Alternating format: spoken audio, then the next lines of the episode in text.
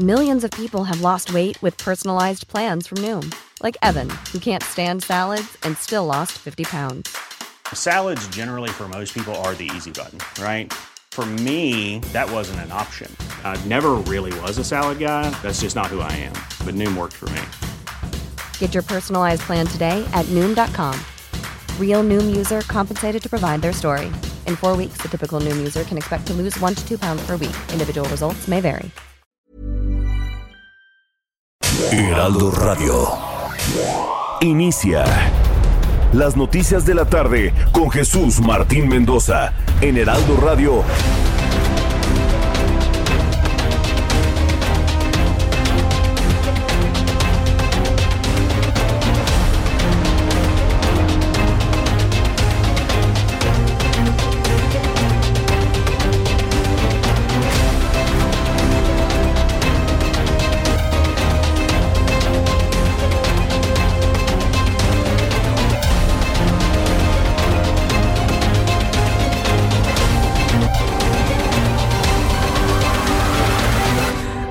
De la tarde en punto, hora del centro de la República Mexicana. Me da mucho gusto saludarle con toda la información importante de este viernes. Al fin es viernes 26 de noviembre del año 2021. Me da mucho gusto.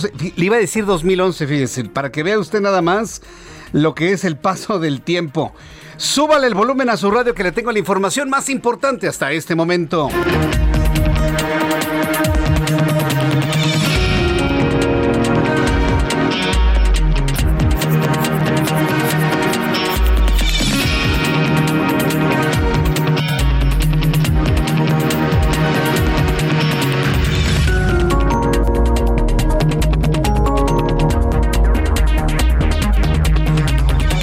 Lugar, en este resumen de noticias, por cierto, le, agradezco que se, nos escuchen toda la República Mexicana. En este resumen de noticias, le voy a dar a conocer lo importante a esta hora. Así que bueno, pues eh, súbale el volumen a su radio. En primer lugar, bueno, pues usted debe saber que la Organización Mundial de la Salud clasifica como preocupante la variante de la cual hablaba ayer. ¿Se acuerda la variante de coronavirus de la cual le hablé ayer? La B.1.1. 529 de COVID. Bueno, pues ya tiene nuevo nombre. La han bautizado como la variante o la mutación Omicron. Estamos ante una variante de coronavirus que podría preocupar pues prácticamente a todos como finalmente se ha informado. OMS llamó Omicron a la nueva variante de COVID de origen sudafricano. Se determinó que debido a las mutaciones que presenta es una variante de riesgo. Preocupa. Ha sido catalogada como preocupante. Le tendré todos los detalles. Mientras tanto, el secretario de Relaciones Exteriores, Marcelo Ebrard, informó que los presidentes de México y los Estados Unidos avalarán un plan anual de modernización de la frontera que comparten. También informó que un autobús de pasajeros impactó con contra una vivienda ubicada en el municipio de Joquicingo, en el Estado de México. Eh, dejando un saldo de 32 personas lesionadas, pero ¿qué cree? Se está hablando de 19 personas fallecidas en el incidente del día de hoy. Le informo también que Rafael Ojeda, titular de la Secretaría de la Marina Armada de México, el almirante secretario, informó que el asesinato del activista Marisol Cuadras anoche en Guaymas, Sonora, fue daño colateral porque el objetivo del ataque era el secretario de Seguridad Municipal, Andrés Humberto Cano. Mientras tanto, la jefa de gobierno de la Ciudad de México, Claudia Sheinbaum, reveló que su gobierno y la alcaldía Coyoacán van a instalar un cuartel de la Guardia Nacional para los 160 elementos que ya tienen presencia en la demarcación. Y es que hay puntos en Coyoacán. Mire, Coyoacán no nada más es del Carmen, no. Nada más es el centro ahí donde usted va, se compra churros con chocolate, no, hombre. Coyoacán es muchísimo más grande, es gigantesca la alcaldía y es muy importante entender todas las condiciones que tiene esta alcaldía de inseguridad. Bueno, pues junto con Giovanni Gutiérrez, pues lograron tener un importante acuerdo para tener una base de la Guardia Nacional. Le informo esta tarde que ocurrió un tiroteo en el centro comercial South Point en Durham, en Carolina del Norte, en los Estados Unidos, el cual causó pánico entre los compradores del lugar en, en pleno Black Friday. Recuerde que hoy es el viernes negro en los Estados Unidos, donde prácticamente todo casi se regala. No, no es como aquí, ¿no? Que si quiere comprar usted, vamos a pensar, un tornamesa, ¿no? de 5 mil pesos, pero pues el día anterior lo subieron a 7 mil, se lo descuentan para que se lo lleven 6 mil 200. No, no, no, no, allá, allá. allá, si una camisa le vale el equivalente a 100 dólares, para que usted más o menos tenga una idea, el equivalente a 2 mil, 2 mil pesos, aquí unos 100 dólares, le va a costar 10 dólares. 15 dólares. Así, así es el Black Friday. Sí, aquí no es de que primero le subo, luego le bajo y ya, ya, ya le vi la cara de holandés al mexicano. Y, no, no, no, Aquí, allá sí son descuentos verdaderos. Y bueno, en el marco de esas, eh, de esas compras se registró ese tiroteo en los Estados Unidos. Buenas seis de la tarde con cinco minutos hora del centro de la República Mexicana. Saludo con muchísimo gusto a mis compañeros reporteros urbanos, periodistas especializados en información de ciudad. Alan Rodríguez, ¿cómo te va? Bienvenido, muy buenas tardes. Jesús Martín, amigos, muy buenas tardes. En estos momentos tenemos un corte a la circulación sobre la Avenida Juárez, esto al cruce con Paseo de la Reforma por presencia de manifestantes quienes se encuentran realizando un acto cívico frente al hemiciclo a Juárez. Se trata de familiares, padres y amigos de los 43 estudiantes desaparecidos de Ayotzinapa, quienes conmemoran el día de hoy una acción global por un mes más desde su desaparición. Ellos estuvieron hace unos cinco minutos aproximadamente en el antimonumento que se encuentra al cruce de Bucareli y Paseo de la Reforma. Sin embargo, al retirarse ya de este punto, la vialidad del Paseo de la Reforma con dirección hacia la zona de la Avenida Hidalgo ya queda completamente despejada. Únicamente, le repito, el corte a la circulación en Juárez, por lo cual las alternativas de vialidad son la calle Artículo 123 y la calle de Ayuntamiento. Por lo pronto, el reporte. Muchas gracias por la información, Alan Rodríguez. Buenas tardes. Eh, buenas tardes. Saludo con muchísimo gusto a mi compañero Augusto Atempa. ¿En dónde te ubicamos, Augusto? Jesús Martín, excelente tarde. Nos encontramos en la zona sur de la ciudad. Déjame platicarte que tenemos severas afectaciones vehiculares, sobre todo en Calzada de Tlalpan. Hace unos instantes teníamos la presencia de manifestantes a la altura del Estadio Azteca, bloqueando los carriles con dirección hacia periférico, lo que atoró bastante hacia los automovilistas que se dirigían hacia esa dirección. Ya se retiraron los manifestantes, pero el avance sigue siendo complicado, sobre todo eh, para quienes que pues en este fin de semana van a agarrar la autopista México-Cuernavaca y utilizan principalmente esta avenida de Calzada de Tlalpan el avance se empieza a complicar desde la intersección con el circuito bicentenario y la fila de vehículos se extiende hasta el entroque con viaducto y calzada de Tlalpan. Pueden hacer uso de alternativas viales como la avenida de los insurgentes o Miramontes para poder llegar hacia el sur de la ciudad. Jesús Martín, mi reporte. Muchas gracias por la información, Augusto Atempa. Buenas tardes. Hasta luego, muy buenas tardes. El reloj marca las 6 de la tarde con 7 minutos. Hora del centro de la República Mexicana. Ya estamos en nuestra plataforma de YouTube. Ya le estoy acompañando con toda la información a través de YouTube en el canal Jesús Martín MX. A través del canal Jesús Martín MX. En un ratito más veremos si es posible. Parece que todavía no me lo autoriza TikTok. Tenemos una nueva alternativa para transmisión en directo en TikTok, pero me dicen que tengo que esperar a que me incluyan dentro de los eh, de las transmisiones en vivo. Bueno, pues vamos a... Eh, ya, se dan mucho su taco, ¿no? En TikTok. Empezaron así como que una plataforma ahí más o menos y ahora, uff. No, no, pues espérate, estamos revisando a ver si si calificas, ¿no? Para, bueno, ya, ya, le estaré platicando. Pero en TikTok también estaremos ya haciendo nuestras transmisiones en vivo. Próximamente esté, esté usted muy pendiente. Por lo pronto, YouTube, en el canal Jesús Martín MX, Jesús Martín MX, además de todas las emisoras del Heraldo Radio, por supuesto, nuestras plataformas digitales, www.elheraldodemexico.com, a través de nuestra aplicación El Heraldo de México, en fin, no tiene pretexto para no informarse a través de nuestra gran plataforma forma de noticias del Heraldo de México. Ahora en esta, en esta etapa moderna en donde tenemos web, tenemos radio, tenemos televisión, nuestra edición impresa, por supuesto. En fin, todo lo que usted quiere saber de información lo tiene aquí en el Heraldo de México. 6 con 8, las 6 de la tarde con 8 minutos hora del centro de la República Mexicana. ¿Qué sucedió un día como hoy? 26 de noviembre en México, el mundo y la historia. Abraham Arreola. Amigos, bienvenidos. Esto es un día como hoy en la historia. 26 de noviembre, rascando la quincena, unos cuantos días más y llegamos. 1967 se transmite por primera vez el programa En Familia con Chabelo. 1985, México pone en órbita su satélite Morelos 2. 2011, la NASA lanza el todoterreno Curiosity rumbo a Marte.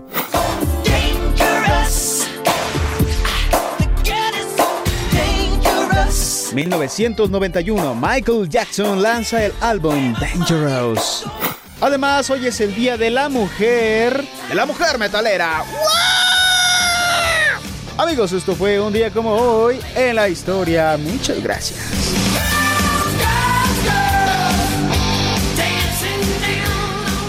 Ustedes están muy chavos, jóvenes, pero cuando yo escuchaba esto era de los más malos, ¿no? Y ahora se escucha tierno, tierno, tierno, pura ternura, ¿no? Muchas gracias, Abraham Arreola, por las efemérides del día de hoy, 26 de noviembre. Y bueno, pues les agradezco mucho que me estén enviando sus mensajes. Saludos a quienes cumplen años en este día también. Eh, le invito para que entre ya a nuestra plataforma de YouTube en el canal Jesús Martín MX. Vamos a revisar las condiciones meteorológicas para las próximas horas. El Servicio Meteorológico Nacional, que depende de la Comisión Nacional del Agua, nos informa lo siguiente. Yo le invito para que esté usted muy atento de todo lo que va a ocurrir en las próximas horas porque va a continuar el intenso frío. Primera tormenta invernal, ayer la adelanté, hoy ya es una realidad, frente frío número 11 y la masa de aire polar que lo está impulsando. Tenemos eventos de norte y también de vientos enrachados de hasta 70 kilómetros por hora. Dice el meteorológico que la primera tormenta invernal, un río atmosférico, un frente frío, el número 11, ocasionan lluvias fuertes a muy fuertes en entidades del norte, oriente, sureste de México. Condiciones para la caída de aguanieve o nieve en zonas serranas de Sonora, Chihuahua y Durango. Durante esta noche y madrugada, la primera tormenta invernal en interacción con un río atmosférico generan lluvias puntuales muy fuertes en Baja California Sur, Sonora, Sinaloa, Durango y Chihuahua, así como lluvias fuertes en Coahuila, además de vientos fuertes sobre entidades del noroeste y norte de la República Mexicana. Frente frío número 11 se extiende sobre el noreste, oriente y sureste del país en interacción con un canal de baja presión en el sur del Golfo de México México originan chubascos y fuertes lluvias acompañadas de descargas eléctricas en las regiones mencionadas con lluvias muy fuertes en zonas de Tamaulipas, Hidalgo, Puebla y Veracruz. La masa de aire polar asociado al frente ocasiona ambiente frío a muy frío sobre entidades de la Mesa del Norte y Mesa Central. Ya con estos elementos pues entendemos República Mexicana gélida prácticamente, ¿eh? con los eh, fenómenos tanto de ríos de aire frío, frentes fríos, masas de aire polar. Pronóstico del tiempo para las siguientes ciudades. Amigos, en Acapulco, en este momento 27 grados. Qué bello atardecer en Acapulco, mínima 24, máxima 33. En Guadalajara, Jalisco también cae la tarde, muy bonita por cierto. Mañana 6 grados la mínima, temperatura máxima 27 grados. Amigos, en Monterrey, friazo en Monterrey, 15 grados en este momento. Pues nos vamos a amanecer con 7 y la máxima para mañana apenas 16 grados allá en Monterrey, Tijuana, completamente despejado, mínima 11 grados, máxima 27 y aquí en la capital de la República. El termómetro en estos momentos en la capital del país nos marca 20 grados, la temperatura mínima para mañana al amanecer estará en 11 y la máxima 23 grados Celsius.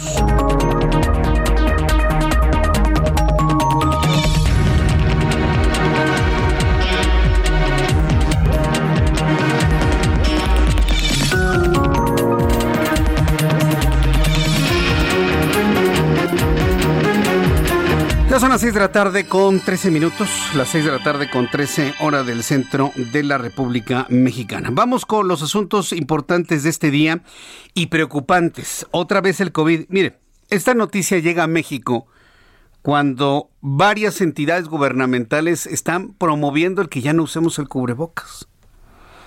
Y, y a mí eso me parece verdaderamente la irresponsabilidad más grande, confiados en que Mire, esta sociedad yo no sé de qué está hecha, pero sigue siendo uno de los países proporcionalmente a su población los más contagiados y donde más gente muere por COVID-19. ese sol no se puede tapar con un dedo. ¿eh? Ese sol no se puede tapar ni con un dedo, ni con otros datos, ni nada por el estilo. Es la verdad. Yo no tengo ninguna necesidad de venir a mentirle aquí. Ninguna. No gano nada absolutamente. Nada. Pero cuando hay gente que se crea cosas en la mente, cuando hay gente que se crea cosas en la mente, no se puede avanzar y eso es lo que tenemos actualmente en nuestro gobierno. El presidente piensa que todo el mundo está en su contra, que todo el mundo está en su contra, cuando lo que no está viendo es que se están diciendo las cosas como son, ah, pero en el momento que alguien se cierra y es solamente su verdad, entonces las cosas ya no funcionan. Sí. Ayer decía el presidente, es que el asunto de los medicamentos me entristece, vaya, Vaya, hasta que por lo menos se le escucha algo. Pero tiene el, el presidente y todas las autoridades de salud en este país que reconocer que estamos a punto no de una cuarta ola, de un repunte, sino que estamos ante el reinicio de los resguardos, posiblemente con la nueva variante Omicron. Posiblemente, se, imagina un gobierno que tenga que decir, señores, con la pena, pero a partir de mañana todos los niños en su casa, todas las personas eh, se paralizan actividades de toda índole, adiós restaurante. ¿Se imagina lo que eso significaría? Porque de no hacerlo, entonces la gente se va a empezar a morir, pero así en masa. Yo espero que eso no llegue. Yo espero que eso no llegue. Pero pues, eh, si tenemos a una persona que crea toda una realidad alterna en su mente, pues, pues va, a estar muy complicado. ¿eh? Muy, muy complicado. Yo tengo confianza en que haya una sensatez en el sentido de mantener las recomendaciones desde la entidad gubernamental, desde la Secretaría de Salud, de que sigamos utilizando cubrebocas, de que sigamos lavando las manos, de que mantengamos una distancia, que no nos confiemos en las aglomeraciones de centros comerciales. Yo tengo confianza, ¿eh? Mire que podría hasta, hasta pecar de ingenuo, pero pues tengo que hacerlo e invitarlo a que todos sigamos con estos protocolos de cuidado ante la llegada de un nuevo enemigo. Se llama Omicron. La nueva variante de COVID-19 que tiene su origen en Sudáfrica y Botswana fue denominada Omicron por la Organización Mundial de la Salud. En una reunión de emergencia para analizar esta nueva variante se determinó que sería catalogada como una variante de riesgo. Por el momento, las autoridades sanitarias han determinado que es muy pronto para conocer qué tanto afecta la efectividad de las vacunas, si es más contagioso o no, y si Omicron predominará sobre la variante Delta. Dos cosas que se desconocen hasta este momento.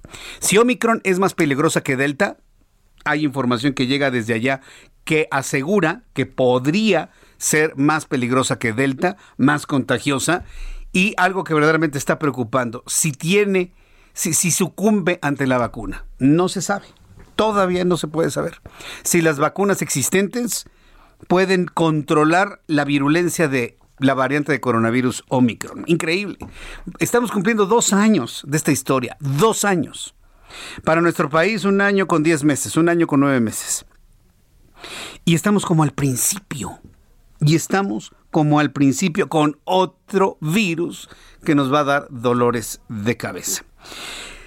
Tal es el grado de preocupación, escuche lo que le voy a informar, que debido a este primer caso positivo registrado en territorio europeo de la variante Omicron, la Unión Europea ha solicitado que los, todos los países miembros de la Unión Europea prohíban viajes al sur de África. ¿Qué sabrán? ¿Estarán exagerando? ¿Estarán, eh, a, lo, a, lo, mejor es, este, es verdadero, pero se exagera? Como dice la señorita de los miércoles o a lo mejor no es, eh, no es falso, pero pues tampoco es tan verdadero, podría aplicar, ¿no? El asunto es que ya en Europa están prohibiendo los viajes hacia el sur de África. Por su parte, el presidente de los Estados Unidos, Joe Biden, informó que las personas de Sudáfrica y Botswana tendrán prohibido ingresar a los Estados Unidos a partir del lunes. Patricia Alvarado, nuestra corresponsal amiga allá en España, en Madrid, España, periodista, siempre muy pendiente de todo lo que ocurre, nos informa. Estimada Patricia Alvarado, qué gusto me da saludarte y como he comentado aquí en el programa, parece que estamos como al principio, Pati. Muy buenas tardes, Jesús. Te saludo desde Madrid, donde hay máxima alerta, al igual que en el resto de Europa, ante la confirmación de la Organización Mundial de la Salud de la nueva variante sudafricana de COVID-19 bautizada como Omicron. Preocupa especialmente el primer caso positivo en el viejo continente, detectado en Bélgica, de una mujer belga que viajó sin vacunarse a Egipto con escala en Turquía. A su regreso presentó síntomas de la nueva mutación que podría ser resistente a las vacunas que hasta ahora han demostrado eficacia en los contagios.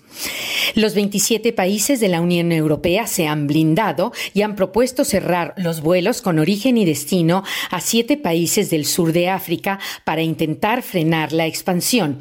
Este viernes, el pánico se apoderó de los mercados bursátiles en Europa, que sufrieron fuertes caídas ante la aparición de esta nueva variante, cuyos efectos son por ahora impredecibles, pero podrían poner en riesgo la reactivación económica. Mientras tanto, en Alemania se decreta emergencia y se imponen duras restricciones ante la cifra récord de muertos, 100.000 desde el inicio de la pandemia. En Austria se ha confinado a toda la población por lo menos 10 días. En caso de que no bajen los contagios, serían 20. En España, donde el 90% de la población está vacunada, sube también la incidencia, aunque todavía no se acusa en los hospitales. Esta es la información que te tengo desde Madrid. Te mando un abrazo, Jesús. Gracias por eh, esta información, Patricia Alvarado. Yo también te envío un fuerte abrazo. Así están en máxima alerta. ¿Para qué sirve hablar de una máxima alerta periodísticamente, gubernamentalmente, administrativamente, para que la gente se cuide. ¿Usted se imagina que alguien diga que estamos en máxima alerta en México por la llegada de Omicron? ¿Usted se lo imagina? No, yo no me lo imagino. Porque va en contra de todo el discurso que se ha dado durante estos casi dos años. De no pasa nada. Virus no existe. Se llegó a sugerir que no existía. ¿eh? Hoy saben que sí existe. ¿no? Voy a preguntar a ver si lo podemos hacer eh, optativo el uso del, del, cubrebocas, nada más porque les molesta. ¿Cómo le llaman? Tapabocas, bozal. Y mire, en Europa, cómo, cómo van las cosas. Ojalá y aquí no nos azote tanto esa nueva, esa nueva variante como sucedió con Delta aquí en México. ¿eh? Ojalá y no nos azote de tal forma. Mientras tanto, bueno, pues cuando ya son las 6 de la tarde con 21 minutos hora del centro de la República Mexicana, Viernes Negro. Viernes, así se le llama porque, bueno, por el número de ofertas, ¿no? Después del Día de Gracias ayer, espero que usted haya dado acción de gracias a las personas eh, importantes que le han generado pues, un cambio en su vida. ser agradecidos es, es lo importante. Este viernes se registró un viernes negro en la bolsa, pero no por el Black Friday, sino por todo lo que ha bajado. Luego de que el IBEX 35 vivió su particular Black Friday con una jornada negra que hundió todos los índices. La bolsa inició la sesión con una caída de más de 3% que conforme avanzó, el día llegó al 4% y terminó en 4.96%, lo que implica que cerró cerca de 8.400 puntos. Le estoy hablando de dos conceptos distintos. ¿eh? Viernes Negro se le, se le entiende al día siguiente de Acción de Gracias, en donde hay una gran cantidad de descuentos. Pero estas informaciones que nos llegan de Europa, inclusive de los mercados financieros de Canadá, Estados Unidos y de México, han sido calificados como eh, Viernes Negro, pero por sus caídas. ¿Por qué cayeron las bolsas? Por el nerviosismo que provocó el anuncio el nerviosismo que provocó el anuncio de la aparición de Omicron. Los temores de los inversores por la nueva variante de coronavirus llamada Omicron detectada en Sudáfrica y un contexto de nuevas restricciones en Europa para hacer frente a la pandemia sería, hay que decirlo de esta manera, las razones por las cuales habría bajado de manera significativa las bolsas en todo el mundo. Eh, en un viernes. Es decir, van a empezar desde un interesante piso el próximo lunes. Lo más seguro es que para el lunes tengamos repuntes, sobre todo en los mercados de los Estados Unidos. Voy a ir a los anuncios eh, y de regreso le voy a tener toda la información de lo que pasó hoy aquí en nuestro país, de un accidente. Fíjese, le voy a dar un adelantito. Un autobús de pasajeros repleto, ¿eh? Repleto de personas. Pierde el control. Según esto le fallaron los frenos ¿Qué pasa con los mantenimientos para autobuses? Mire, a mí me da un miedo subirme a un autobús de pasajeros porque parece que no les dan mantenimiento. Y se fue a estrellar contra una casa. 19 muertos. 19 muertos. 30 lesionados. Por eso le decía que venía a todo. ¿eh? En un autobús caben cómodamente sentados 40 personas. 40, 42. 30 más. Iban, yo creo que hasta parados en el autobús. Sí, porque iban prácticamente 50 personas en el autobús. Después de los anuncios, le voy a tener todos los detalles de lo que ocurrió en, eh, en, el Estado de México, muy cerca de Malinalco. Voy a conversar con José Ríos, que es nuestro corresponsal en el Estado de México. También le voy a informar sobre el ataque en Guaymas que ocurrió, que le informé oportunamente que iba dirigido al director de seguridad local. Y esto lo ha confirmado el, el almirante secretario de la Marina Armada de México. Habló de daños colaterales. Más adelante voy a platicar también sobre la visita que hizo el presidente de la República a Guanajuato. Hoy el presidente dice, aunque no me lleve bien con Diego Sinué, ¿eh? O sea, hasta lo volteó a ver. Pero bueno, pues estamos apoyando al gobierno. Diego Sinue, gobernador de Guanajuato, recordará cuando estuvimos en Guanajuato, me dijo exactamente lo mismo. A lo mejor no tenemos coincidencia con el presidente, pero tenemos un diálogo y un discurso muy ágil para con él. Todas estas noticias y más al regreso de los anuncios, le invito para que me escriba a través de mi cuenta de Twitter, arroba Jesús arroba y a través de nuestra cuenta de YouTube en el canal Jesús Martín MX, tengo un chat en vivo. Voy a los anuncios y regreso enseguida.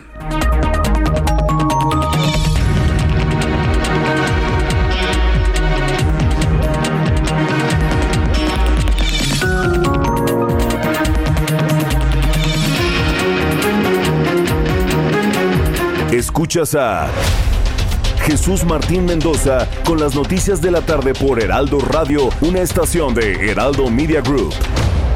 Heraldo Radio.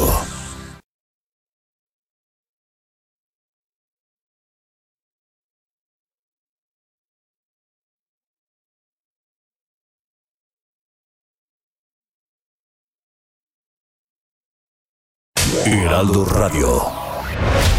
Escucha las noticias de la tarde con Jesús Martín Mendoza. Regresamos.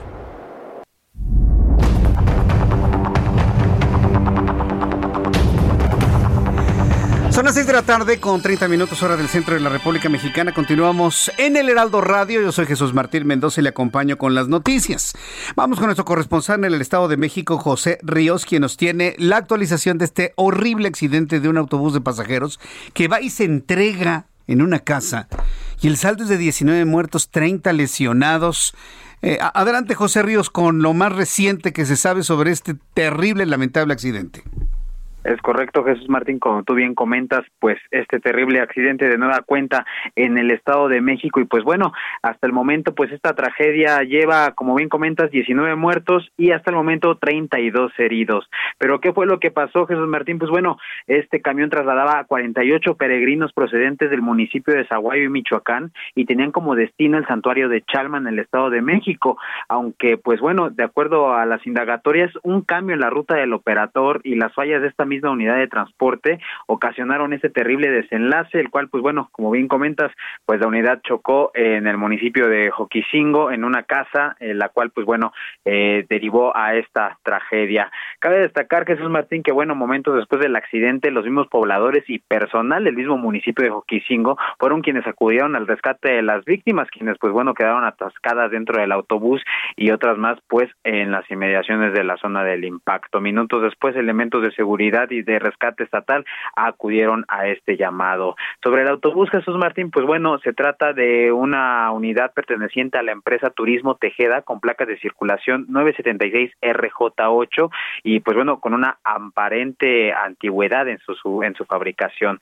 En el lugar de los hechos, el subsecretario general de Gobierno del Estado de México, Ricardo de la Cruz, apuntó que el posible motivo del percance se debió a que el autobús se encontraba en una avenida en picada, lo que ocasionó que el chofer no pudo frenar esta unidad y se estrellara contra una casa y también un negocio local. Eh, hay que apuntar por último, Jesús Martín, que por esa tragedia, pues ya los gobernadores del Estado de México y de Michoacán ya dieron su pésame y anunciaron que sus administraciones se harán cargos de los gastos y el traslado de las víctimas que, pues bueno, le requieran sobre esta lamentable este pérdida. Este es el informe que te tengo hasta el momento, Jesús Martín, pero pues hasta el momento seguimos esperando en más víctimas, las cuales, pues bueno, están siendo atendidas en distintos hospitales de la región. A, ver, eh, es lo que te iba a preguntar, el estado de salud de los lesionados, ¿podría tristemente aumentar la lista de muertos? Es decir, ¿hay, personas graves eh, hospitalizadas? Lamentablemente, Lamentablemente sí, Jesús Martín, hasta el momento también hay menores de edad donde cuentan con este con lesiones muy fuertes, este sobre todo en la región de sus piernas. Sin embargo, pues bueno, hasta el momento continuamos con esta con este reporte de 19 víctimas fatales, el cual pues como te comento, eh, probablemente pueda ascender. Sin embargo, pues esa es la actualización que tenemos hasta ahora. Y, y el camión se estrelló porque le fallaron los frenos, seguramente. Es correcto, ese es el primer reporte hasta el momento, sin embargo, pues será la misma Fiscalía del Estado de México que, pues bueno, determinará los motivos de este percance. Otro más, Jesús Martín, en esta semana también hubo otro en la región de Nicolás Romero, donde pues hubo otros seis fallecidos, entonces, pues bueno, otro más que se suma a esta lista de accidentes. A ver, este en Malinalco, em, el chofer evidentemente es de los fallecidos, ¿verdad? Es correcto, Jesús Martín, ese es el reporte que se tiene, el que el operador perdió la, la vida y pues literal la unidad en las imágenes se observa que atravesó la casa, o sea, la casa en el portón donde se impactó, pues básicamente se encuentra la mitad de la unidad chocada dentro de, esta casa y pues bueno, el escenario es una, una cosa muy lamentable. Sí, qué, qué, qué, lamentable.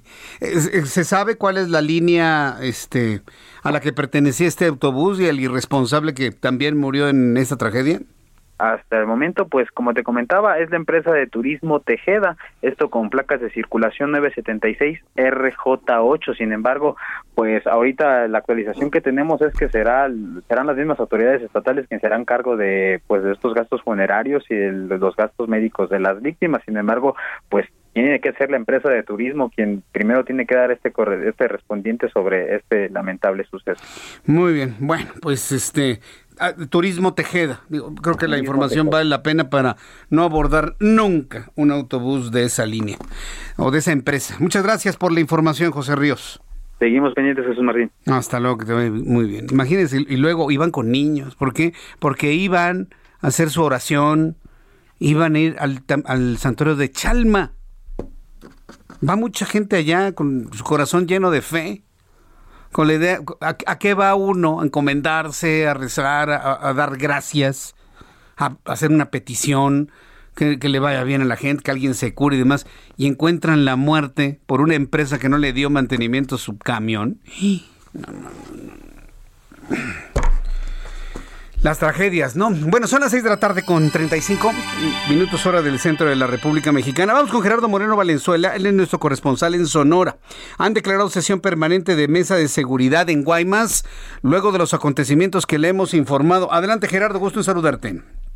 Hola, ¿qué tal Jesús Martínez? Un gusto saludarlos desde Sonora, donde bien comentas, fíjate que para darle seguimiento al avance de las investigaciones alrededor del terrible ataque armado ocurrido el día de ayer en el Palacio Municipal de Guaymas, donde pues ya sabemos lamentablemente perdieron la vida tres personas, entre ellas la joven activista Marisol Cuadras y el oficial Antelmo Hernández.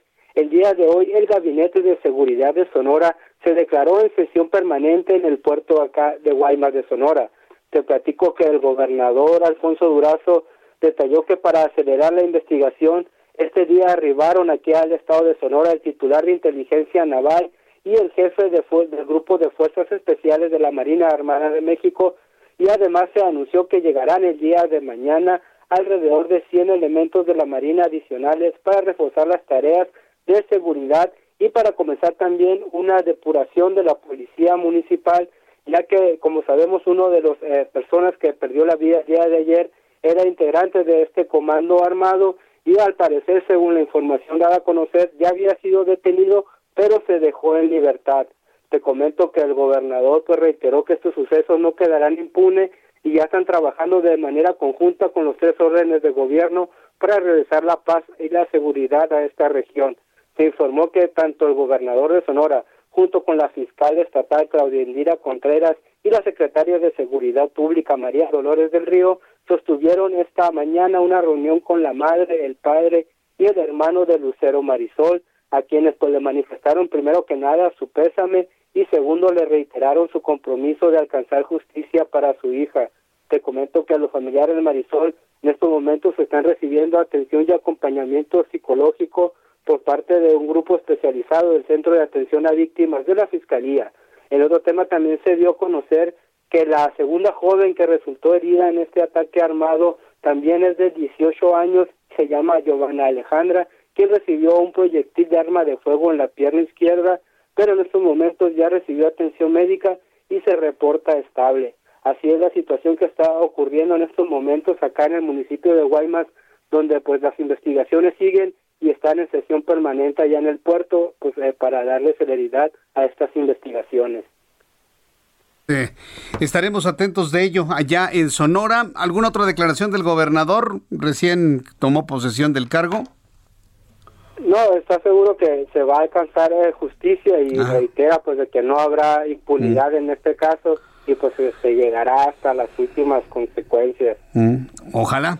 Muchas, estaremos muy atentos informando cómo van esas investigaciones. Muchas gracias por la información, Gerardo Moreno. Gracias, buenas tardes. Hasta luego, muy buenas tardes. El secretario de la Marina, Rafael Ojeda, informó que el asesinato del activista Marisol Cuadras, de 18 años, durante el ataque armado que ocurrió durante la noche de ayer en Guaymas, fue daño colateral. No digan eso, por favor. Digo, ninguna vida es un daño colateral, por el ni que, ni que fuéramos reces. no digan eso. De verdad, no digan eso. Daño colateral ni que fuera la, la fascia de un coche. Mira el daño colateral del choque, ¿no? No, de verdad no hagan eso. Así, miren, yo me llevo muy bien con el ejército, los conozco muy bien, tengo muy buena relación con tanto con el ejército como con la marina. Conozco muy bien a la gente de comunicación social de la Marina Armada de México. Díganle al, al almirante que no diga eso, hombre. Ya van varias en, en donde dice cosas que no debe decir yo entiendo que la marcialidad, la formación, castrés, eh, lo entiendo. Pero si la decisión ha sido abrirse a medios de comunicación, hay que darle una dotación de, de, sensibilidad nada más.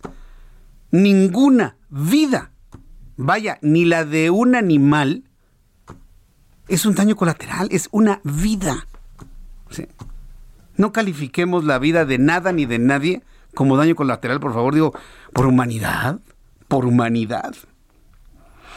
El almirante Rafael Ojeda descartó que se trata de un ataque directo a la alcaldesa del municipio de Guaymas, eh, Carla Córdoba. Le voy a presentar lo que explicó finalmente. En primer lugar, no fue un ataque directo a la alcaldesa, pero iban sobre el capitán, sobre el secretario de seguridad. Falleció el, uno de los sicarios. Ese sicario ya tenía orden de aprehensión. había habido ya dos, tres intentos de detenerlo. Y pues eso es lo que les podemos informar. Los dos están eh, sin daño alguno. Desgraciadamente hubo eh, daños colaterales ahí, un policía municipal, el propio sicario y una muchachita que estaba ahí eh, como parte de la manifestación que yo no le diría una muchachita, yo diría una joven mujer, una mujer joven, una mujer de 18 años. Eh, tómemelo como, como consejo de cuates, de amigos. ¿eh? Hay, forma de, de, tener más sensibilidad en cuanto a este tipo de cosas ocurren. Lamentable, tristísimo. ¿Sabe qué es lo que a mí en lo personal me ha llamado la atención? Se, lo voy a decir, mire, que al fin y usted y yo estamos aquí platicando, usted y yo, y nadie nos oye. Pero acérquese a la radio, le voy a decir qué es lo que he notado.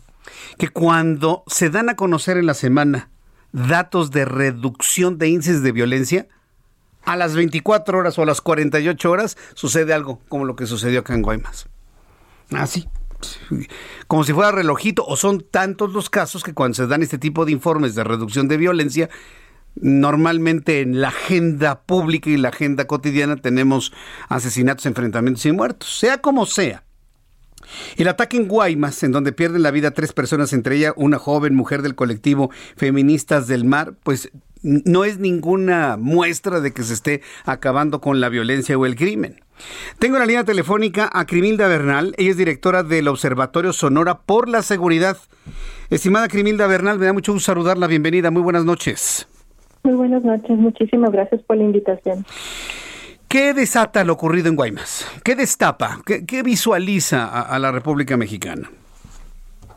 Bien, en un principio, pues esta situación de violencia que se vivió y se vive en Guaymas es una que se ha ido gestando a lo largo de los años, aproximadamente hace siete, seis años empezaban a verse con más frecuencia este tipo de ataques armados, levantones y desapariciones de mujeres, niñas, adolescentes, hombres, jóvenes y más.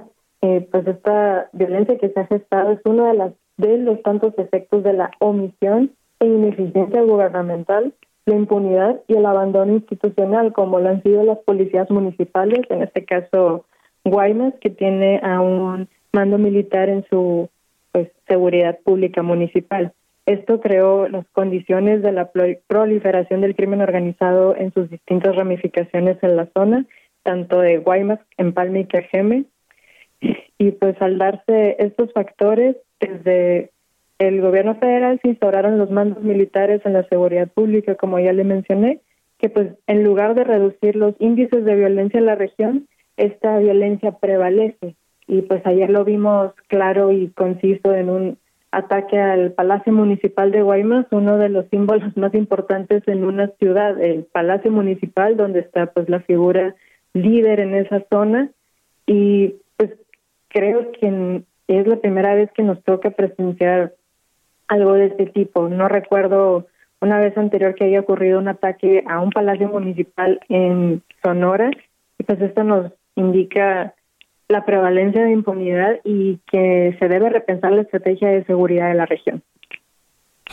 Ahora, eh, después de este acontecimiento, ¿quién tiene o quién estaría indicado para encontrar esa pacificación, esa seguridad en Guaymas? ¿El ejército? ¿La marina? ¿Crear una nueva policía municipal? Desde su punto de vista, ¿qué es lo que tendría que funcionar? Bien, desde Observatorio Sonora por la Seguridad hemos dicho en repetidas ocasiones que la construcción de paz es por la vía civil y como se ha mencionado desde el colectivo de seguridad sin guerra al que también pertenecemos, que pues militares, marinos y Guardia Nacional tienen sus funciones muy particulares y dentro de esas funciones no estar no está ser eh, encargados de la seguridad pública municipal ni de la seguridad pública en general. Esto le compete a las policías municipales que a su vez han sido eh, pues, degradadas, eh, se les ha quitado su presupuesto, no se les ha dignificado propiamente y también es injusto decirlo que de forma social les encargamos todo y los hacemos responsables de todo cuando no tienen ni patrullas, ni gasolina, ni un sueldo mm, digno. Pues sí, Desde aquí... No hay, presupuestos, digo, em, empezando por ahí, el presupuesto, ¿no?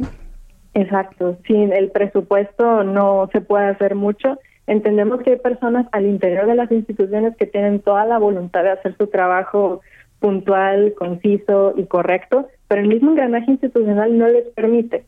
Así que, pues, la construcción de paz debe ser desde lo civil y en el punto de, pues, crear una verdadera construcción de paz y, pues, ver por la reducción de impunidad, el control de armas que sea real porque cada vez vemos más ataques armados, más homicidios y feminicidios con arma de fuego en Sonora y pues esto debe de tomarlo en cuenta, debe de tomarse en cuenta para la estrategia de seguridad en el estado, ya que pues sin este control de armas, sin este cese de la impunidad y sin la coordinación efectiva de las corporaciones de seguridad, difícilmente vamos a lograr esto. Realmente queremos justicia y no negligencias de las autoridades. Bien, pues vamos a ver finalmente cuáles son las estrategias que implementará el nuevo gobernador. ¿Han tenido contacto con el gobernador para conocer su estrategia? Vaya, pues él fue el secretario de Seguridad Federal, entendería que tendría el conocimiento de qué hacer, pues muy fresco, ¿no? En primera mano. ¿Han tenido contacto o algo ha comentado? Sí, de hecho, el pasado mes de octubre nos invitó a la firma de Pacto por la Paz en Sonora, donde eh, fueron partícipes sociedad civil, colectivas feministas, grupos de búsqueda, eh, sector privado, sector gubernamental, distintas esferas y, eh, de Sonora estuvieron presentes y firmamos este acuerdo. Y realmente esperan, vemos estos, este acercamiento que nos parece importante, que pues en periodos anteriores no lo tuvimos realmente con las autoridades. El año pasado tuvimos la oportunidad de poder firmar un convenio de colaboración con la Secretaría de Seguridad Pública Estatal y estamos por firmarlo nuevamente con esta administración para compartir información y poder eh, realizar reportes en base a incidentes al 911 y pues para poder difundir toda esta información y que sea abierta. En principio hemos tenido ese acercamiento, pero pues estamos en espera de poder ver la estrategia, eh, poder revisarla y pues proceder desde ahí. Bien, pues eh, Criminda, yo le agradezco mucho que me haya tomado la comunicación el día de hoy aquí en el Heraldo. Gracias por esta conversación para el público que escucha en toda la República Mexicana. Muchas gracias, Criminda Bernal. Muchas gracias a ustedes por la invitación. Muy buenas noches. Gracias, muy buenas noches. Son las 6 con 48, las 6 de la tarde con 48 minutos, hora del centro de la República Mexicana. No nada más de Sonora, ¿eh?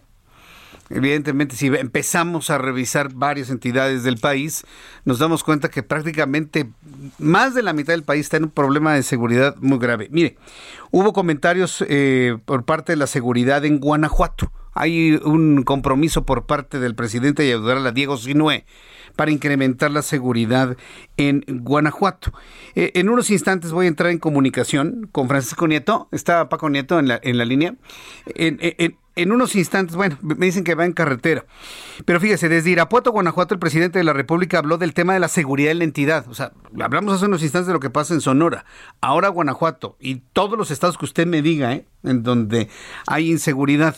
Bueno, desde Irapuato, Guanajuato, el presidente López Obrador habló del tema de seguridad en la entidad. Detalló que existen diversos homicidios por enfrentamientos de bandas, lo que ha implicado un crecimiento preocupante del delito de extorsión.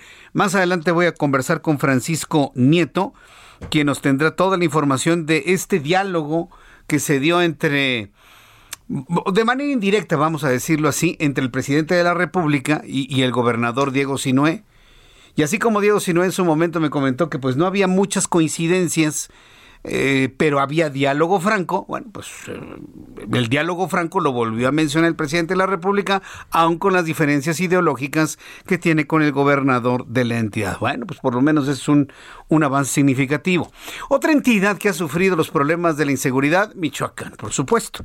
El gobernador de Michoacán, o el gobierno de Michoacán, encabezado por Alfredo Ramírez Bedoya, acuérdense que ya hay un nuevo gobernador en Michoacán, se llama Alfredo Ramírez Bedoya, denunció que su antecesor Silvano Aureoles Conejo gastó 5.186 millones de pesos en contratos que tuvieron sobrecostos para proyectos ejecutivos, proyectos de arrendamiento, mantenimiento, compra definitiva de siete cuarteles de la policía en Michoacán. Eh, estos cuarteles, dice, cuentan con casas de gobierno, blindadas, helipuertos, por lo que el actual gobernador consideró como un fraude para los gastos estratosféricos que se registraron. Ahora habrá que ver lo que, diga Silvano Aureoles, porque se, acuerda eh, de, los cuartos y los túneles y blindados y no sé qué. Y dijo, no, pues eso ya estaba desde que yo llegué.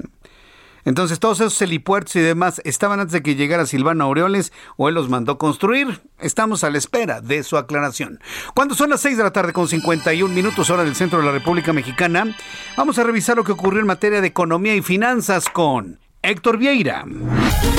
La Bolsa Mexicana de Valores cerró la sesión de este viernes con una pérdida del 2.24%, lo que equivale a 1.132.48 puntos, con lo que el índice de precios y cotizaciones, su principal indicador, se quedó en 49.492.52 unidades, con lo que registró un retroceso semanal del 2.6%, el mayor en lo que va del año. En Estados Unidos, Wall Street cerró con pérdidas generalizadas, ya que el Dow Jones retrocedió 905.44 puntos, que lo colocó en 34.899.34 unidades. Por su parte, el Standard Poor's perdió 106.84 puntos para quedarse en 4.594.62 unidades. En tanto, el Nasdaq cedió 353.57 puntos, con lo que se quedó en 15.491.66 unidades. En el mercado cambiario, el peso mexicano se depreció 2.29% frente al dólar estadounidense, una de sus peores caídas en lo que va del año, al cotizarse en 21 pesos con 64 centavos a la compra y en 21 pesos con 83 centavos a la venta en ventanilla. El euro por su parte se cotizó en 23 pesos con 48 centavos a la compra y 24 pesos con 14 centavos a la venta. El Instituto Nacional de Estadística y Geografía informó que durante octubre las exportaciones de mercancías mexicanas tuvieron un crecimiento marginal del 0.01% para llegar a 41.957 millones de dólares, debido principalmente a la caída en los envíos de la industria automotriz. El titular de la Procuraduría Fiscal, Carlos Romero Aranda, anunció que la institución presentará una iniciativa para implementar la prisión preventiva justificada en contra de los grandes evasores de impuestos, así como los contribuyentes que recurran a empresas factureras y de outsourcing. El presidente de la Asociación Mexicana de la Industria Automotriz, José Sosaya, llamó al gobierno federal a garantizar seguridad para atraer inversiones, luego de que la firma estadounidense General Motors advirtió que México no es un destino de inversiones al no contar con una estrategia en energías renovables. La Secretaría de Hacienda anunció un incremento a los estímulos para los combustibles durante la semana del 27 de noviembre al 3 de diciembre, por lo que el incentivo a la gasolina magna pasará del 67.42 al 68.36%. El de la gasolina premium se elevará del 43.71 al 44.17%, mientras que el estímulo del diésel será del 47.32%. Datos publicados por Petróleos Mexicanos revelaron que durante septiembre el precio de la turbocina se vendió en promedio en 13 pesos con 11 centavos el litro, lo que representa un incremento del 61.65% con respecto al mismo mes de 2020, cuando su precio promedio era de 8 pesos con 11 centavos por litro. Informó para las noticias de la tarde Héctor Vieira. Muchas gracias por la información, Héctor Vieira. Con toda la información aquí, como pudimos observar, hay movimientos a la baja debido a todo lo que ha provocado en cuanto a nerviosismo la aparición de la nueva, bueno, la aparición, la confirmación, vamos a llamarlo así, por parte de la Organización Mundial de la Salud de una nueva variante del SARS-CoV-2 del coronavirus, la variante Omicron.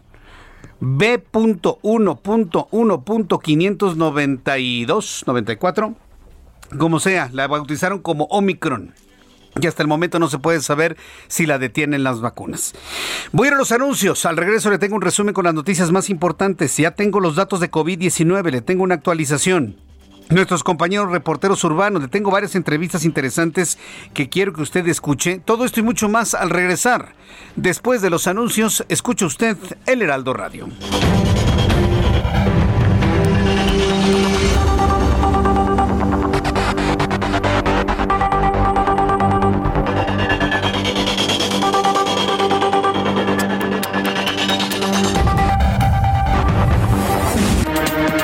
Escuchas a Jesús Martín Mendoza con las noticias de la tarde por Heraldo Radio, una estación de Heraldo Media Group. Heraldo Radio.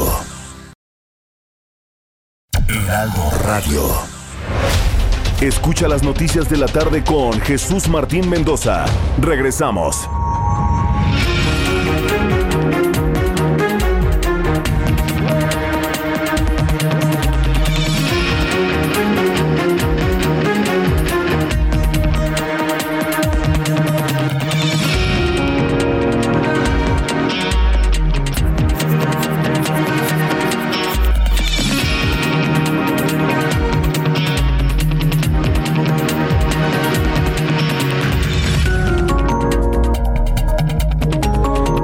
7 en punto, las 7 en punto, hora del centro de la República Mexicana. Le presento un resumen con las noticias más importantes en el Heraldo Radio.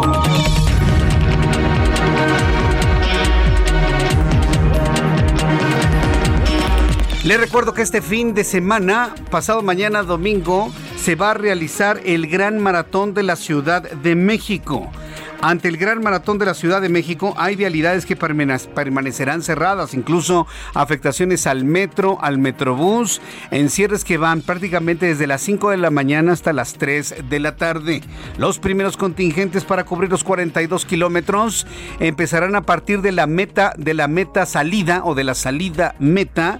y empezarán a salir desde las 6 de la mañana, 6 y cuarto, 6 y 20, 6 y media, hacia las 7 de la mañana los últimos grupos estarán partiendo y bueno, pues todo este gran recorrido y todas las actividades terminarán hacia las 3 de la tarde. Atención, el domingo no hay circuito ciclista.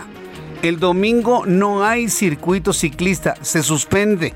Va a ser un domingo ahora para el peatón, para el atleta, para el corredor, con el Gran Maratón de la Ciudad de México. En más noticias en este resumen, Crimilda Bernal, directora de Observatorio Sonora por la Seguridad, reveló en entrevista con el Heraldo Radio que el ataque al Palacio Municipal de Guaymas es el resultado de la omisión, impunidad y abandono municipal de las autoridades, sobre todo en materia de seguridad. Informó que las Fuerzas Armadas tienen sus funciones específicas, pero la seguridad pública en general no lo es. Esto fue lo que nos dijo en nuestro programa de noticias. La violencia que se ha gestado es uno de, las, de los tantos efectos de la omisión e ineficiencia gubernamental la impunidad y el abandono institucional, como lo han sido las policías municipales, en este caso Guaymas, que tiene a un mando militar en su pues, seguridad pública municipal. Esto creó las condiciones de la proliferación del crimen organizado en sus distintas ramificaciones en la zona. Pues militares, marinos y Guardia Nacional tienen sus funciones muy particulares y dentro de esas funciones no estar, no está ser encargados de la seguridad pública municipal ni de la seguridad pública en general. Ricardo Monreal, el coordinador del Movimiento de Regeneración Nacional en el Senado, dijo que el partido ganará la elección presidencial de 2024, pero advirtió que la contienda interna por la elección del candidato podría poner en riesgo el triunfo del movimiento. Monreal aseguró que el candidato se elegirá entre una terna entre Claudia Sheinbaum, Marcelo Ebrard y él, Ricardo Monreal. Él asegura que el candidato para presidente de México en 2024 será entre Ricardo, eh, eh, Ricardo Monreal, Marcelo Ebrard o Claudia Sheinbaum. Además aseguró que les ganará la buena en una elección primaria, confió el propio coordinador y presidente de la Jucopo en el Senado. Como ya le adelantaba, este domingo tendrá lugar el Maratón de la Ciudad de México y la Secretaría de Movilidad anunció cierres de estaciones del Metro y Metrobús. La estación Zócalo Tenochtitlan, la estación Zócalo permanecerá cerrada, pero todas las líneas del metro tendrán actividad de las 5 de la mañana hasta la medianoche. En el caso del Metrobús se cerrará de Villa Olímpica a Paseo de la Reforma, de Amores a Tacubaya, de Mina a Valderas. Todo se va a restablecer, le había dicho a las 3, no hombre, a las 4 de la tarde. Así que el domingo, toda la mañana del domingo y la primera parte de la tarde estarán dedicadas a las actividades en torno al maratón. La vacunación contra COVID-19 para menores entre 15 y 17 años comenzará el próximo martes en la Ciudad de México, dio a conocer hoy el director del Gobierno Digital de la Agencia Digital de Innovación Pública, Eduardo Clark. Sin embargo, será mañana sábado cuando se den a conocer los detalles, así como horarios y también las sedes. El Ministerio de Salud de Israel anuncia este viernes el primer caso de la variante Omicron, la nueva variante de coronavirus en su país. Un viajero que regresó desde Malawi no hay duda, Omicron, que parece ser la versión más grave, profunda, viral del coronavirus, está en África, en Sudáfrica y en África. Malawi fue el lugar en donde un visitante israelí llevó el virus a ese país. En un comunicado, las autoridades explicaron que el viajero y dos y otros dos casos sospechosos estaban aislados. Las tres personas estaban vacunadas, pero se está investigando su estatus exacto de vacunación, agregaron. La Agencia de Medicamentos de los Estados Unidos emitió un informe preliminar que indica que la píldora contra COVID-19 desarrollada por el laboratorio Merck sí es eficaz en el tratamiento del virus. Sin embargo, no se aconseja para su uso en embarazadas. El próximo martes, el Comité de Expertos de la FDA evaluará las recomendaciones para la autorización de emergencia del medicamento llamado Molnupiravir. El laboratorio alemán BioNTech dijo este viernes que estaba estudiando urgentemente la eficacia de la vacuna contra COVID-19 que desarrolló con Pfizer para saber si protege contra la nueva variante Omicron detectada en Sudáfrica. ¿Qué preocupación ha causado esta nueva variante en cuestión de horas? 24, le puedo decir menos de 24 horas, ya acaparó la atención en todos los medios informativos del planeta entero. Son las noticias en resumen. Le invito para que siga con nosotros. Le saluda Jesús Martín Mendoza.